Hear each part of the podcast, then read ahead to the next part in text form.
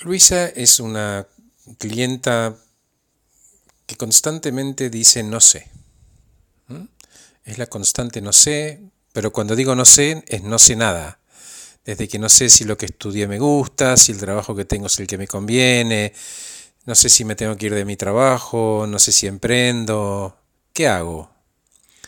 Luisa trabaja en una empresa en la que ella se considera desaprovechada, su jefa no la valora, Tampoco que hace demasiado para ser reconocida. Y claro, siempre la responsabilidad la tiene otro, es más fácil, ¿no? La víctima, este, que hacerse cargo. Pero bueno, nada. Luisa eh, está, está en un camino, digamos, ¿no? Fuimos acomodando algunos temas, especialmente lo relacionado con su permanencia en los trabajos.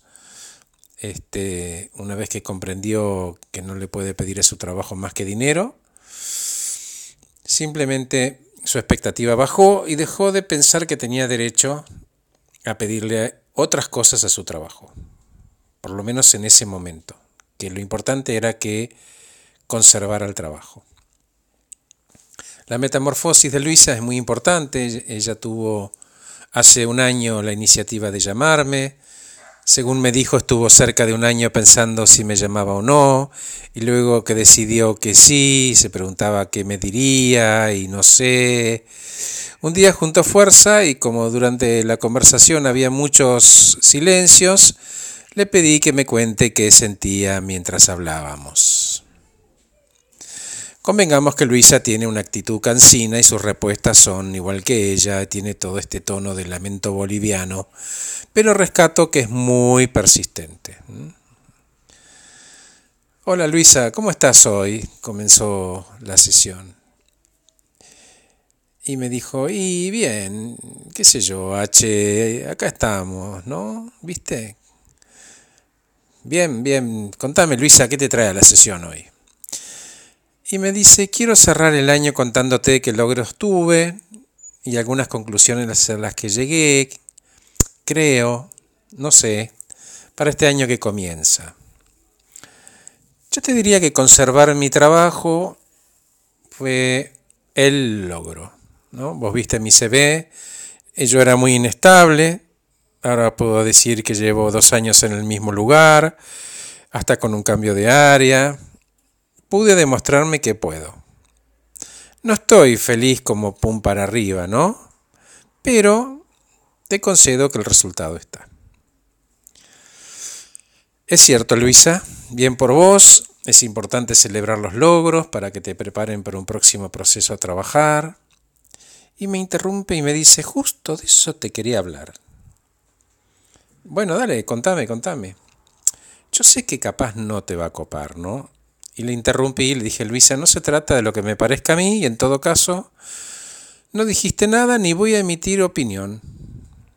Y me dijo, no te creo. Estoy con este temita de la ropa, ¿viste? Ese con mi amiga, la que tiene el novio vago, ¿te acordás? Sí, me acuerdo, Luisa.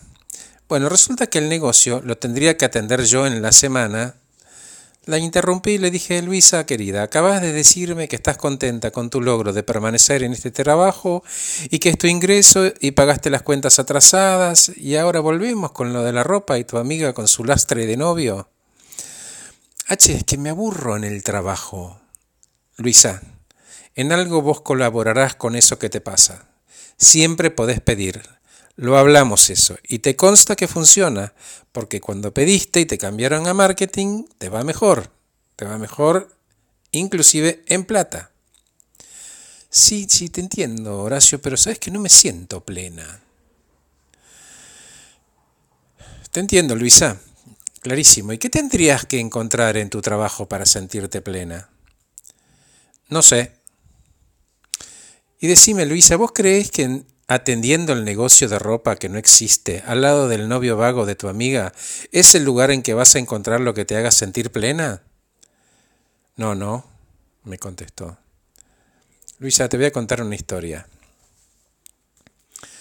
Imagínate que estás en la ciudad de Londres de noche. Y hay un señor en cuatro patas, debajo de la luz de un farol, este, buscando algo Y se acerca un policía y le dice, buen hombre, ¿qué le pasó? No, que perdí la llave. Entonces el policía se puso en cuatro patas con el, al lado del individuo este buscando y se alejaba un poquito, pero revisaron todo, todo, todo. Y el, policía le dice, pero señor, ¿usted está seguro que lo perdió acá? No, no, yo no lo perdí acá. Yo lo perdí allá, en la esquina. ¿Y por qué busca acá? Y el hombre le contesta, porque acá hay luz. Ya entendí, Horacio. ¿Qué entendiste, Luisa? A ver, por favor. Que mejor pongo foco en lo que estoy haciendo bien y fortaleciéndolo, como me decís todas las sesiones. Y buscar en mi trabajo algo que me entusiasme. Bien, bien, bien. ¿Qué sería eso que te entusiasme? Pensá un cacho. A ver. Si tuvieras que decir algo que te, que te encante, ¿qué sería? Pensó un rato y me dijo, ¿sabes qué? Un proyecto, un proyecto de, desarrollo de un nuevo producto, un proyecto de innovación. Bien. Foco, Luisa, por favor, foco. Vas bien y me alegro que traigas estas cosas a las sesiones para no perder todo lo que ya ganaste. Luisa, querida, dame una imagen que resuma la sesión. A ver, es una foto, me dice. Es una foto y yo estoy en cuatro patas en la parte oscura de la calle con la llave en la mano. Gracias, Luisa. No, no, gracias a vos. Horacio, no sé. Soy Horacio Velotti, acompaño a personas eficientes, eficaces y felices. Gracias por escuchar este podcast titulado El foco es la llave que abre todas las puertas